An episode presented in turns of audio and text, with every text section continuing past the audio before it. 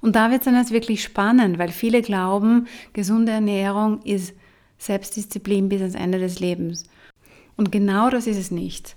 Das Ziel ist ja, ähm, diese neu erlernte Kompetenz für sich so zu integrieren, dass es eigentlich keine Aufmerksamkeit mehr braucht und schon gar nicht eine tagtägliche Selbstdisziplin.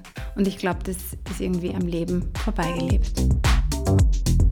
Welcome to the Heidi Hauer podcast, where well-being and health meet personal fulfillment and professional success. Hosted by me, I'm Heidi, a holistic health coach and mindset mentor, here to guide you to uncover and receive what you truly want in and outside of work.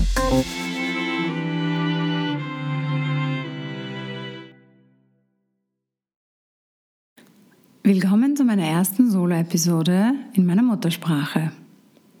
All jene, die sich fragen, wo ich genau herkomme, das ist aus Oberösterreich und ich habe lang in Wien gelebt und bin aber jetzt in Zürich zu Hause. Heute möchte ich etwas über das Thema Verhaltensänderung erzählen und speziell im Bereich gesunde Gewohnheiten. Weil das fällt vielen gar nicht so leicht. Und einige unterschätzen, wie schwierig das ist, die Autobahnen im Kopf zu verändern. Ähm, da ist irgendwie der Glaube draußen, dass man Verhaltensveränderung über Nacht mit reiner Selbstdisziplin und eisernem Willen herbeirufen kann. Und das ist leider nicht der Fall. Zumindest nicht langfristig und gut und nachhaltig und sinnhaft. Darum möchte ich heute über die neuen Phasen einer Verhaltensveränderung, speziell im Bereich Ernährung, erzählen. Grundsätzlich geht es bei der Verhaltensveränderung darum, eine unbewusste Sache, die ich auf eine inkompetente Art und Weise löse, ähm, bewusst zu machen, sie im Bewusstsein zu ändern und sie dann wieder ins Unterbewusstsein zu schieben. Mit dem, dass ich hier diese neuen Schritte auch ganz klar durchbespreche, helfe ich euch dabei, einfach den Prozess schon mal ins Bewusstsein zu bringen. Phase Nummer 1. Jede Veränderung beginnt immer mit einem Problem oder sehr oft mit einem Problem. Nur sehr wenige Personen lernen wirklich durch Einsicht oder verändern sich durch Einsicht. Das ist leider Teil oder es ist Teil der menschlichen Natur. Wir sind alle Gewohnheitstiere und halten einfach an dem fest, was wir so tagtäglich tun. Wenn es dann aber mal so einen richtigen Rumpler gibt im Leben und man Schmerz empfindet, dann sind doch die einen oder anderen bereit, was zu ändern. Man ist verzweifelt und vor allem hat man schon vieles ausprobiert. Das ist der klassische Fall, viele Diäten schon gemacht und am Ende des Tages hat man eigentlich mehr Kilo wie zu Beginn. Und man ist irgendwie an einem Punkt gelandet, wo man resignieren möchte, wo man aufgibt. Einerseits ist dieser enorme Wunsch und Wille da, was zu tun, aber es äußert sich oft in so einem fanatischen Aktionismus, der nach wenigen Tagen oder Wochen dann relativ passionslos wieder zur Seite gelegt wird. Aber irgendwie muss es in sich selber noch so einen Funken an Hoffnung geben, um überhaupt in diesen Prozess einzusteigen. Das bringt uns dann zur zweiten Phase. Man versucht wirklich oder man hat den Wunsch und den Willen, das Problem oder den Kern des Problems zu finden. Das heißt, sehr ungeschminkt schaut man den Tatsachen ins Auge und ist aber gleichzeitig auch offen gegenüber der möglichen Lösung. In dieser Phase ist man emotional in einer Waschmaschine, würde ich sagen. Also es gibt da Schockmomente, es gibt Momente, wo man erkennt, ups, mein Problem ist eigentlich noch viel größer als das, was ich vermutet habe. Man fühlt sich vielleicht noch schlechter als in der Phase 1, aber wenn man Glück hat, ist man auch neugierig und entschlossen, will entschlossen, der, der Sache auf den Grund zu gehen und wirklich das Problem zu lösen. Man macht sich Termine bei Ärzten aus, Therapeuten, Coaches und spricht vor allem mit Leuten über sein Thema, mit denen man sonst nicht spricht. Dann bewegen wir uns in die dritte Phase hinein. Das heißt, sagen wir, wir haben jetzt des Pudels Kern gefunden und wissen, ähm, was eigentlich unser Problem ist.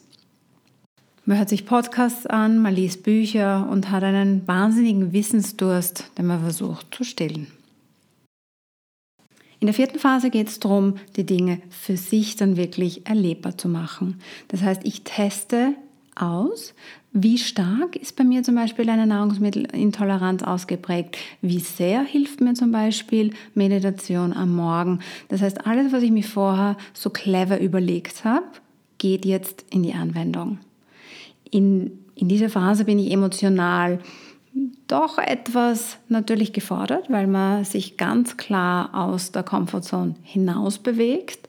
Während man vorher das alles noch gedanklich durch ähm, erlebt hat, ist man jetzt dabei, sein Leben, seine kleinen gewohnten Alltagsschritte zu ändern und da braucht man durchaus einen Fokus. Also diese Phase sollte man nicht machen, wenn man jetzt übersiedelt, wenn man eine extrem stressige Phase im Job hat, sondern da geht es darum, dass man sich wirklich relativ bewusst mit dem Thema auseinandersetzt. Und in der Phase ist man auf eine gewisse Art in dieser Honeymoon Period mit dem Thema. Man hält sich an den Plan, man macht die Hausübungen, die einem der Health Coach aufgetragen hat. Und man ist eigentlich Feuer und Flamme dafür. Wenn man, zum Beispiel, wenn man jetzt einen Sugar Detox macht, ist man sehr begeistert von der Sache, hält sich dran und ähm, ist einfach da dabei. Und erkundet durch dieses Bewusstsein auch, was einem wirklich gut tut und was nicht. Und oft kommen auch diese schönen Momente relativ rasch. Gerade beim Thema Ernährung merkt man schon innerhalb von wenigen Tagen, wie sich gewisse Dinge verbessern. Sei es, dass die Haut besser wird, dass man mehr Energie hat, dass man besser schlafen kann, ähm, dass man sich leichter konzentrieren kann, man ist energetisierter. Also es kommen sehr rasch ähm, bei einer Ernährungsumstellung ähm, die positiven Benefits zum Vorschein. So nach dieser vierten Phase des Experimentierens hat man erlebt, wie wunderbar dieses neue Leben doch sein kann. Und nun kommt die fünfte Phase dran. Und das ist, neue Routinen im Leben, im Alltag einzubauen. Vorher habe ich es ausgetestet, vorher habe ich für mich gespürt, passt oder passt nicht. Und jetzt will ich es tatsächlich verankern. Ich bin stolz auf mich, ich bin optimistisch und ich bin auch irgendwie aufgeregt, dass mein Leben jetzt anders weitergehen wird. Man macht kleine Veränderungen im Tag. Vielleicht steht man 20 Minuten früher auf, damit man meditieren kann, weil man diese Ruhe erlebt hat in der Testphase. Speziell in meinen Einzelberatungen geht es dann darum, nachdem man mal herausgefunden hat, was ist gut und richtig für meine Klienten, das dann auch zu verankern.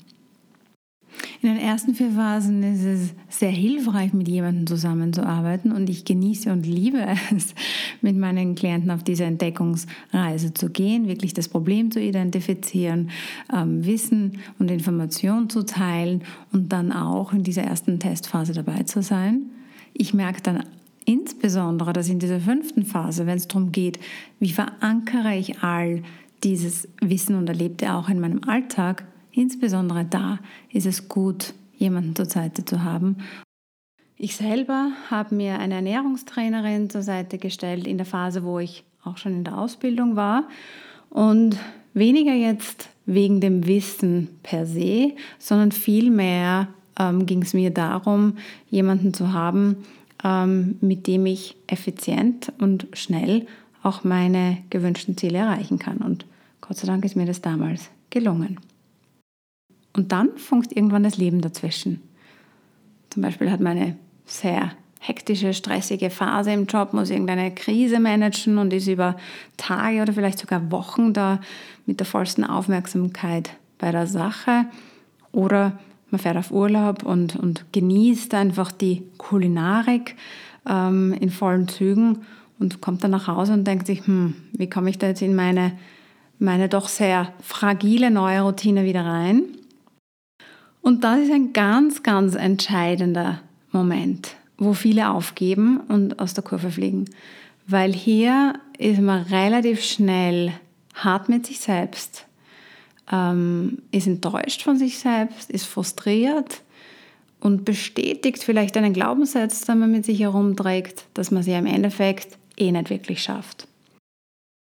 So, wie kommen wir jetzt in diese siebte Phase, wo es darum geht, sich wieder neu zu seinen Zielen und diesem neu erwünschten, ersehnten Lebensstil zu committen? Und zwar, indem man sich nicht in der Schuld- und Schamspirale nach unten dreht, sondern indem dass man relativ rasch sich selbst vergibt, Verständnis für sich selber darlegt, dass einfach die Herausforderungen des Alltags ähm, besonders waren. Das heißt, es geht um ein liebevolles Verständnis sich selbst gegenüber, ein erneutes sich selbst versprechen und sich selbst gut zusprechen, dass dieses neue Leben und dieser neue Lebensstil auch das ist, was man wirklich will. Und da wird es dann jetzt wirklich spannend, weil viele glauben, gesunde Ernährung ist Selbstdisziplin bis ans Ende des Lebens. Und genau das ist es nicht.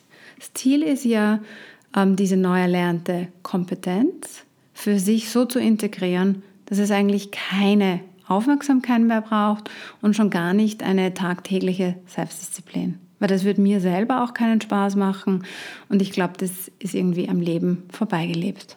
Die nächsten drei Schritte, das heißt ähm, Schritt 7, 8 und 9, sind in diesem Bereich, wie verankere ich es in meinem Unbewussten. Ein Beispiel für diese siebte Phase könnte zum Beispiel sein, dass ich das Zuhause-Kochen am Abend, dass ich mir ein, zweimal in der Woche denke, das macht mir eigentlich Spaß und man sich wirklich am Sonntag die Woche, die darauf folgende Woche plant und eine gewisse Regelmäßigkeit reinbringt ins Kochen nach der Arbeit. Und oft kommt auch der Spaß bei der Übung. Und manchmal wird es dann auch fast ein meditatives Abschalten, Entspannen, was vorher vielleicht eine Qual war.